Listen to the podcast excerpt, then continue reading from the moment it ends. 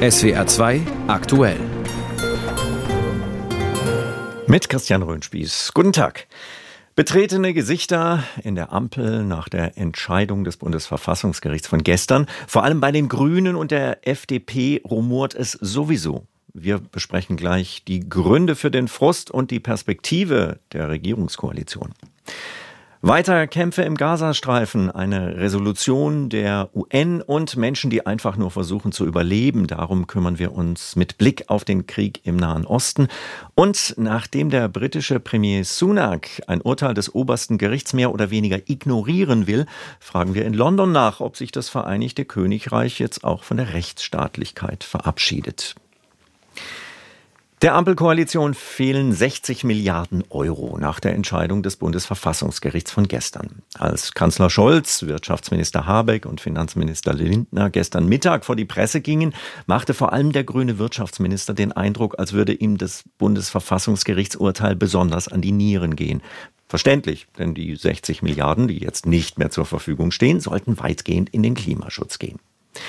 Die Ampelkoalition war mal als Zukunftsprojekt gestartet. Mit großen Ambitionen wurde dann von Krisen eingeholt, hat sich in internen Streitereien aufgerieben und im Grunde ist schon länger klar, Grüne und FDP, das passt nicht so wirklich. Inzwischen regt sich in beiden Parteien auch an der Basis Widerstand. Bei den Grünen gibt es einen offenen Brief an die Parteispitze mit Unmut darüber, dass die Grünen in der Ampel zu viele Kompromisse eingehen. Auch bei der FDP gab es einen offenen Brief und es werden Unterschriften gesammelt für eine Mitgliederbefragung über einen Verbleib in der Koalition. Auch da gibt es den Eindruck, dass die Politik der Ampel zu wenig dem entspricht, wofür die FDP steht, vor allem wirtschaftlich.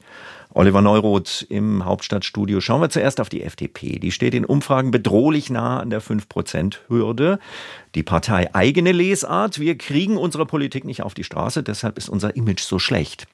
Es war aber in der letzten Zeit häufig die FDP, die Koalitionsstreit vom Zaun gebrochen hat. Das könnte ja auch für die schlechten Umfragen verantwortlich sein. Ist das bei den Liberalen ein Thema?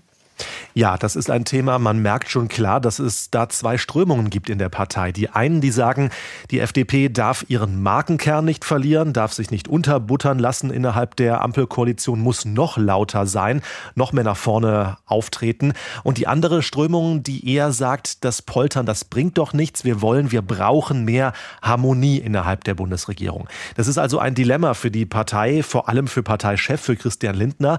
Von ihm ist nicht zu erkennen, dass er einen klaren Kurs vorgibt, im Sinne von, die FDP muss sich stärker profilieren oder weniger stark.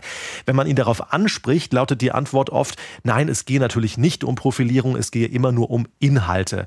Aber dass man da doch ein Fragezeichen hintermachen kann, das ähm, ist, glaube ich, legitim mit Blick auf den Kurs der FDP innerhalb der Bundesregierung. Im Grunde war ja der FDP-Chef als Finanzminister immer wieder in dem Sinne erfolgreich, dass er Pläne der Grünen mit Blick auf die Kassenlage ordentlich gestutzt hat. Was merkt man von der möglichen Unzufriedenheit der Liberalen im politischen Tagesgeschäft in Berlin? Ja, man merkt, dass es diese zwei Strömungen, also mehr beziehungsweise weniger progressives Auftreten der FDP auch innerhalb der Bundestagsfraktion der Liberalen gibt, also nicht nur an der Basis. Mhm. Aber erstaunlicherweise perlt das gewissermaßen ab von Christian Lindner, beziehungsweise ihm scheint dieses Rumoren auch direkt in der Fraktion nicht zu schaden. Er ist weiterhin der unangefochtene Anführer der FDP, die Nummer eins. Lindner scheint fest im Sattel zu sitzen. Schauen wir auf die Grünen. Die Basis kritisiert, dass das Profil der Partei, vor allem was Umwelt und Klima angeht, in der Ampel unter die Räder kommt. Manchmal hat man das Gefühl, Wirtschaftsminister Habeck windet sich nicht nur in seinen Aussagen, sondern tatsächlich körperlich. Da könnte man natürlich die Frage stellen, warum tun sich die Grünen das weiter an? Also den Grünen ist natürlich klar, wenn man die Regierungskoalition jetzt platzen lassen würde, eine Neuwahl provozieren würde, wäre die Lage für die Partei schwierig, sehr schwierig, wieder an die Macht zu kommen. Ich denke, das spielt schon eine Rolle. Man möchte Einfluss haben, man möchte regieren, auch wenn in den letzten Monaten klar die grüne Handschrift eher selten zu lesen war in Gesetzesvorhaben und Entscheidungen der Regierung. Trotzdem, wenn ich mit Vertretern der Grünen spreche, auf Parteitagen oder auch sonst im Bundestag, dann betonen die schon häufig, dass die Partei viel erreicht habe innerhalb der Bundesregierung für den Klimaschutz beispielsweise, dass viele Projekte angestoßen angestoßen wurden, deutlich mehr als in der Vorgängerregierung. Also der Eindruck, die Grünen müssten immer nur die Kröten schlucken, den haben die Abgeordneten der Partei gar nicht unbedingt. Das neue Finanzloch macht die Lage vermutlich nicht einfacher. Vor der Sommerpause hatte sich die Ampel mal vorgenommen, weniger zu streiten. Wie sieht die Perspektive für dieses Ziel aus? Tja, das ist ein schwieriges Ziel oder ein Ziel, das schwierig zu erreichen sein wird mit dieser neuen Ausgangslage, dem Urteil aus Karlsruhe von gestern. Denn allen ist natürlich klar, die Lage wird jetzt deutlich komplizierter, die Finanzlage. Und äh, sich dann weniger zu streiten, ist natürlich wirklich schwierig. Klar ist, die Ampelkoalition ist eine Regierung aus höchst unterschiedlichen Partnern. Das wussten wir vorher schon. Das zeigt sich in den vergangenen Monaten immer wieder, dass man aneckt. Und ich befürchte, dass das Anecken, das öffentlich Streiten eher noch zunimmt vor dem Hintergrund der nun wegfallenden 60 Milliarden Euro an potenziellen neuen Krediten. Informationen aus dem Hauptstadtstudio von Oliver Neuroth zum Frust, vor allem bei den Grünen und der FDP. Auch heute schauen wir natürlich auf die Ereignisse im Krieg zwischen Israel und der radikal-islamistischen Hamas. Schon gestern hat die israelische Armee das Shifa-Krankenhaus in Gaza gestürmt und danach Videos über angebliche Waffenfunde veröffentlicht. Heute sind die Soldaten offenbar noch einmal in das Krankenhaus reingegangen. Außerdem wird über einen bewaffneten Angriff auf einen israelischen Checkpoint im Westjordanland berichtet. Die aktuelle Lage am 41. Tag des Krieges hat Clemens Fiankotte. Palästinensische Anwohner von vier Dörfern und Städten im Süden des Gazastreifens sind nach Angaben des UN-Büros für humanitäre Angelegenheiten OCHA von der israelischen Armee zum Verlassen ihrer Ortschaften aufgefordert worden. Es seien Flugblätter über dem Gebiet östlich von Khan Yunis abgeworfen worden. Die Anwohner sollten sofort in Zitat bekannte Schutzräume evakuieren. Der israelische Rundfunk bestätigte am Vormittag die Meldung und berichtete unter Berufung auf seinen Militärkorrespondenten, es sei davon auszugehen, dass die Armee mit den Vorbereitungen eines weiteren Einsatzes von Bodentruppen im Süden des Gazastreifens begonnen habe. Im Süden sollen sich nach Schätzungen der Vereinten Nationen rund 1,7 Millionen Menschen aufhalten. Die UN-Einrichtungen im Süden seien hoffnungslos überfüllt. Israels Staatspräsident Isaac Herzog sagte in einem Interview mit der Financial Times, nach einem Ende des Krieges werde es vermutlich erforderlich sein, dass Israel, Zitat, mit sehr starker Militärpräsenz im Gazastreifen bleiben würde. Damit würde eine Wiederkehr der Hamas verhindert. Der palästinensische Ministerpräsident Mohammed Steyer mit Sitz in Ramallah im besetzten Westjordanland forderte die internationale Staatengemeinschaft auf, ihre Haltung zum Krieg im Gazastreifen zu überdenken. Der Nachrichtenagentur Reuters sagte er,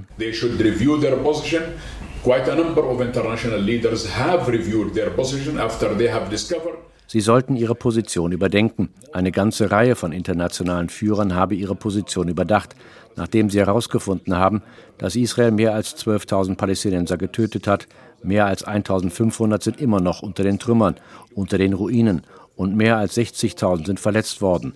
Und was Israel in den letzten 40 Tagen oder so getan hat, ist einfach die totale Isolierung des Gazastreifens, kein Strom, kein Wasser, keine medizinische Versorgung. Unterdessen fordert der Ex-Premierminister und Oppositionschef Yair Lapid seinen Nachfolger Benjamin Netanyahu zum sofortigen Rücktritt auf. Im israelischen TV-Sender Channel 12 sagte Lapid, wir brauchen eine andere Regierung. Netanyahu kann nicht länger Premierminister sein. Was wir jetzt brauchen, ist eine nationale Regierung der Wiederherstellung. Der Likud wird diese Regierung anführen und wir werden uns ihr anschließen. Ja, Netanyahu muss jetzt gehen, denn wir können uns mit Blick auf unsere Sicherheit und unsere Gesellschaft keinen Premierminister leisten, der das Vertrauen der Bevölkerung verloren hat. Einer jüngsten Umfrage der Bar-Ilan-Universität zufolge schenken nur rund vier Prozent der Befragten den Mitteilungen des Premierministers zum Kriegsgeschehen Glauben, 74 Prozent den Erklärungen der Armee. Am Mittag kam es an einem zentralen Militärcheckpoint südlich von Jerusalem zu einem Anschlag. Drei Bewaffnete hätten das Feuer auf wartende Autos eröffnet. Dabei seien mehrere Menschen verletzt worden, einer von ihnen schwer. Israels Polizei teilte anschließend mit, bei den getöteten Attentätern seien neben Waffen und Munition auch Uniformen gefunden worden, die denen der Armee ähneln würden. Dies sei ein Anzeichen dafür, dass die Attentäter ein Massaker hätten verüben wollen. Die israelische Armee kämpft weiter im Gazastreifen und Bewaffnete greifen einen israelischen Checkpoint an. Kaum Signale in Richtung Deeskalation von beiden Seiten. Seit Dem Abend gibt es nach langem Ringen eine Resolution des UN-Sicherheitsrats, der damit zum ersten Mal humanitäre Feuerpausen im Gazastreifen fordert, außerdem Korridore für Hilfslieferungen. Es wird auch langsam Zeit, meint unsere UN-Korrespondentin Antje Passenheim. Das ist eine Sensation. Fast sechs Wochen hat der UN-Sicherheitsrat gebraucht, um mit einer gemeinsamen Sprache auf die beidseitige Gewalt in Nahost zu reagieren. Eineinhalb Monate nach den brutalen Terrorattacken der Hamas in Israel und den dadurch ausgelösten brutalen Gegenangriffen der israelischen Armee kommt die erste gemeinsame Haltung zustande. Vier Anläufe scheiterten. Mal wollte Russland keine klare Verurteilung der Hamas-Terrorakte, mal sperrte sich Israels Verbündeter USA gegen die Forderung nach einer Waffenruhe. Und viele fragten sich, Wem geht es hier eigentlich tatsächlich um die Tausenden von Zivilisten, die elendig sterben, während der Sicherheitsrat selbstgefällig herumeiert? Jetzt ist das sogenannte mächtigste Gremium der Vereinten Nationen endlich auf einen gemeinsamen Nenner gekommen, aber nur den kleinsten. Die beiden Streitpunkte sind nicht in der Resolution enthalten, immerhin aber die Forderung nach ausgedehnten humanitären Pausen für den Gazastreifen. Außerdem wird die Hamas aufgerufen, sofort alle Geiseln freizulassen, insbesondere Kinder. Auf die Minderjährigen fokussiert sich der Text besonders stark. Eine Brücke, die es den USA erlaubt, sich zu enthalten. Denn bislang hat die Schutzmacht USA jedes Mal ihr Veto genutzt, um unliebsame Resolutionen von Israel fernzuhalten. Diesmal spricht UN-Botschafterin Linda Thomas Greenfield von einer humanitären Resolution. Die USA hätten ihren Einspruch einfach nicht länger rechtfertigen können angesichts dieser Verletzungen des Menschenrechts. Ausgehungerte, eingekesselte Zivilisten, die Bombardierung von Krankenhäusern, alle zehn Minuten ein getötetes Kind. Immer lauter wird die interne Kritik an der Israel-Politik der USA. Schließlich forderten mehr als 400 Mitarbeiter von 40 Regierungsbehörden von Präsident Biden, dass er einen sofortigen Waffenstillstand anmahnt. Das ist zwar nicht geschehen, doch dass die Amerikaner diese Resolution nicht mit einem Veto blockiert, sondern sich enthalten haben, das ist ein wichtiger Schritt. Die Resolution ist nicht die stärkste und es ist auch fraglich, was denn wohl passieren würde, wenn Israel sich nicht dran hält. Aber das Votum setzt ein klares Zeichen. Traurig nur, wenn etwas Selbstverständliches auf diese Art zur Sensation wird. Ein Kommentar von Antje Passenheim. Der UN-Sicherheitsrat fordert also humanitäre Feuerpausen im Gazastreifen und Korridore für Hilfslieferungen. Für die Menschen, die ihr Zuhause verloren haben, auf der Flucht sind, in Trümmern leben, also Opfer dieses Krieges sind und einfach nur versuchen, unter katastrophalen Bedingungen zu überleben. Was das konkret bedeutet, zum Beispiel für eine Frau mit drei kleinen Kindern, berichtet Jan Christoph Kitzler. Anwar ist 29 und hat drei kleine Kinder. Gelebt hat sie einmal im Norden von Gaza-Stadt, in Al-Saftawi. Bis zum Gaza-Krieg war die junge Frau ganz zufrieden mit ihrem Leben. Auf die Frage, was sie jetzt in ihrem alten Leben machen würde, sagt Anwar dem ARD-Studio Tel Aviv. Ich würde meine Kinder wecken, sie zur Schule bringen, etwas Sport machen, Essen kochen und zur Arbeit gehen. Mein Leben war der Himmel. Jetzt bin ich nicht traurig, ich bin sehr traurig, denn nichts ist vergleichbar mit der Zerstörung jetzt in Gaza. Gaza war sehr schön, aber nachdem ich diese Zerstörung dort gesehen habe, bin ich sehr traurig. Auch in Al-Saftawi, dort wo Anwar zu Hause war, sind Bomben gefallen, denn gerade aus dem Norden des Gazastreifens hat die Hamas viele der Raketen auf Israel abgefeuert. Der Norden ist inzwischen zur Kampfzone geworden und mittendrin sind immer noch Menschen. Vorletzte Woche wurde in Al-Saftawi eine Schule getroffen, in der Menschen versucht hatten, sich in Sicherheit zu bringen. Mindestens 20 wurden den Berichten zufolge getötet. Und dann hat sich Anwar mit den kleinen Kindern auf den Weg gemacht, zusammen mit Zehntausenden anderen, die in den letzten Tagen in den Süden gegangen sind. Wir sind zu Fuß hergekommen. Es war verrückt. Der Krieg war für uns schon ein großer Albtraum, aber der Weg hierher war schlimmer. Die Hitze war unerträglich, der Weg war schwierig, vor allem für die Kinder. Jedes musste seine Tasche tragen. Das war sehr schwer. Ich habe Schmerz empfunden für die Älteren um mich herum, für die kleinen Kinder, die Schwangeren und die Frauen mit Babys.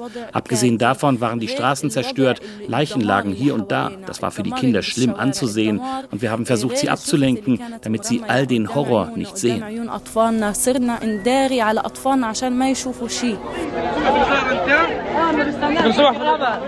Jetzt sind sie zusammen mit einigen tausend Menschen in einem Flüchtlingslager in Khan Yunis im Süden des Gazastreifens. Israel hatte die Menschen aus dem Norden immer wieder aufgefordert, in den Süden zu gehen, weil hier weniger stark gekämpft wird. Aber auch im Süden fallen regelmäßig Bomben. Es gab hier auch schon israelische Bodentruppen und Beschuss vom Meer. Anwar hatte vorher schon einmal einen Versuch unternommen, in den Süden zu gehen. In der ersten Kriegswoche war das, aber dann ist sie wieder umgekehrt. Die Wahrheit ist, wenn du hierher kommst, fühlst du dich nicht sicher. Beim ersten Mal konnte ich nicht bleiben, denn wir hatten keine Matratzen und keine Sachen. Deshalb bin ich zurück in den Norden. Aber da haben wir die Zerstörung gesehen, brennende Autos, Leichen. Und ich habe begriffen, dass wir da nicht bleiben konnten. Während Anwar spricht, kreist eine israelische Drohne über dem Flüchtlingslager. Sie teilt sich jetzt mit Hunderten eine Toilette, Trinkwasser ist knapp. In den letzten Tagen hat es geregnet. Das hat die hygienischen Verhältnisse noch einmal verschärft. Ein Bericht von Jan-Christoph Kitzler. Wir dulden generell keine islamistische Propaganda und keine antisemitische und israelfeindliche Hetze. Gerade jetzt kommt es auf hohe Wachsamkeit und ein hartes Vorgehen an. Das hat Bundesinnenministerin Faeser heute Morgen zur Begründung für die bundesweite Razzia gegen das Islamische Zentrum Hamburg e.V. und fünf weitere Vereinigungen gesagt. Frage an ARD-Terrorismusexperte Holger Schmidt. Kam die Razzia aus Ihrer Sicht überraschend? Naja, nicht so wirklich. Dass das Islamische Zentrum Hamburg, dass die angeschlossene Imam Ali Moschee, dass die Personen, die damit in Zusammenhang stehen, extrem radikale sehr wahrscheinlich verfassungsfeindliche Auffassungen haben. Das ist eigentlich schon seit vielen Jahren klar. Und jetzt äh, nach Hallo, dem 7. Oktober werden alle äh, Gruppierungen, die solche Haltungen haben, äh, intensiv nochmal angeschaut von den Sicherheitsbehörden. Und es ist ja auch äh, in Medien in den vergangenen Tagen immer wieder darüber spekuliert worden, was denn mit diesen radikalen Auffassungen aus dieser Ecke zu tun ist. Und deswegen ist das zwar eine spontane Razzia heute Morgen gewesen, also etwas, wo die Betroffenen hoffentlich von überrascht waren, aber nichts, was äh, man in Sicherheitskreisen nicht hätte erwarten können. Der Verein, der das Islamische Zentrum Hamburg betreibt, stand ja schon lange im Fokus. Warum ist er noch nicht verboten? Mein klarer Eindruck von der Razzia heute ist, dass eben Material gesammelt wird, um zu so einem Vereinsverbot zu kommen. Oder umgekehrt formuliert, dass es eben vor dieser Razzia heute Morgen bei allen Erkenntnissen, die man über das IZA hatte, trotzdem noch nicht dafür reichte, die, sagen wir mal, Rechtsfestigkeit für ein Verwaltungsgericht äh, zu bekommen. Information von Holger Schmidt zur bundesweiten Razzia heute. Interessante Parallelen gestern in Europa. Das Bundesverfassungsgericht hat ein Haushaltsmanöver der Regierung als verfassungswidrig verurteilt. Die Koalition in Berlin nimmt das Urteil zur Kenntnis, reagiert auch sofort mit einem Ausgabestopp für den Klimafonds, in dem sie Geld verplant hatte, das dort nicht sein dürfte und kündigt neue Finanzplanungen an. Auch in Großbritannien hat das oberste Gericht gestern Regierungspläne für verfassungswidrig erklärt, nämlich die Idee, illegal eingereiste Asylbewerber unabhängig von ihrer Herkunft erstmal nach Ruanda abzuschieben. Reaktion der britischen Regierung, egal was das oberste Gericht entschieden hat, wir machen das trotzdem. Und auch von internationalen Gerichten lassen wir uns daran nicht hindern. Im Sommer 2022 hatte der Europäische Gerichtshof für Menschenrechte den bisher einzigen geplanten Flug nach Ruanda per einstweiliger Verfügung in letzter Minute gestoppt. Gabi Biesinger in London. Verabschiedet sich die britische Regierung nach der EU jetzt auch von der Rechtsstaatlichkeit? Ja, den Eindruck kann man ehrlich gesagt gewinnen. Der Supreme Court hat eindeutig gesagt, dass äh, Flüchtlinge durchaus in ein anderes Land gebracht werden können, um dort dann ein Asylverfahren zu durchlaufen. Aber dieses Land kann eben nicht Ruanda sein. Das sei kein sicheres Drittland. Und dabei beruft sich der Supreme Court eben auf Berichte zum Beispiel des UN-Flüchtlingshilfswerks. Und Premierminister Rishi Sunak hat eben so darauf reagiert, dass er sagt, gut, äh, wir werden einen neuen Vertrag mit Ruanda machen und diese Probleme ausräumen. Da sind wir auch schon dran. Wir werden eine Notgesetzgebung einführen, die so interpretiert wird. Wir erklären dann einfach Ruanda zu einem sicheren Drittland. Und wir werden auch dafür sorgen, dass uns keine europäischen Gerichte an diesen Flügen hindern. Und das Ziel ist unbedingt, wir wollen im Frühjahr den ersten Flug sehen. Und äh, gestern Abend war hier im Fernsehen ein ehemaliger Richter am Supreme Court, Lord Sumption, der hat vor Wut geschnaubt und hat gesagt, das ist nicht das erste Mal, dass eine Regierung versucht, die Gesetze zu ändern, wenn ihnen ein Urteil nicht passt. Aber es ist das erste Mal, dass sie versuchen, durch neue Gesetze die Fakten zu ändern ändern. Und das sei einfach unerhört, weil man könne nicht einfach per Gesetz Ruanda zu einem sicheren Drittland erklären. Und wenn jetzt diese Emergency Legislation, wie Rishi Sunak das nennt, auf den Weg gebracht wird, ist auch die Frage, wie lange das dauern wird, weil schon relativ deutlich ist, im House of Lords, im Oberhaus, wird es Widerstand dagegen geben. Premier Sunak will diese Abschiebungen nach Ruanda, also koste es, was es wolle, so scheint es zumindest. Ist das so ein drängendes Thema in Großbritannien oder machen es die Tories dazu? Und warum ausgerechnet Ruanda? Ja, dieser Deal mit Ruanda, der ist ja schon äh, ein paar Jahre alt. Boris Johnson hat den eingefädelt und man hat Ruanda ja bereits vor längerer Zeit 140 Millionen Pfund bezahlt dafür, dass äh, Flüchtlinge aufgenommen werden und es ist eben noch kein einziger angekommen.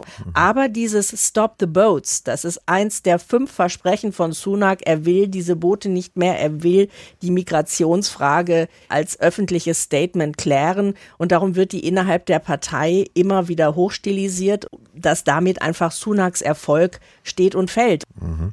Wie viel Verzweiflung steckt in diesem trotzigen Festhalten an dieser ganzen Sache?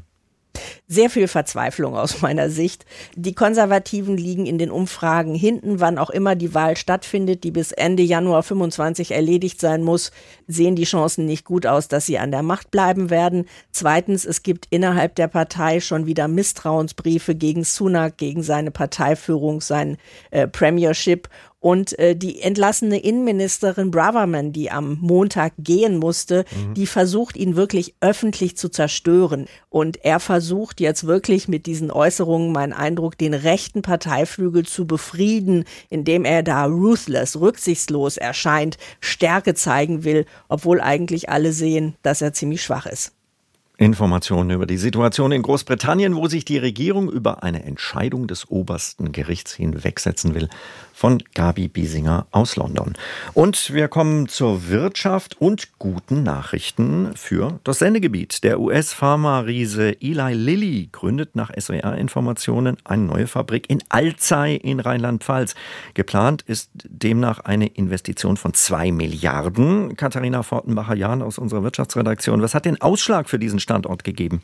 Also soweit wir bisher wissen, das Umfeld, die räumliche Nähe zu anderen Firmen aus der Pharma- und Biotech-Branche in der Region Rheinhessen. Da haben wir ja Böhringer Ingelheim, das zweitgrößte deutsche Pharmaunternehmen, den Impfstoffhersteller BioNTech oder auch die Deutschlandzentrale des dänischen Pharmaherstellers Novo Nordisk.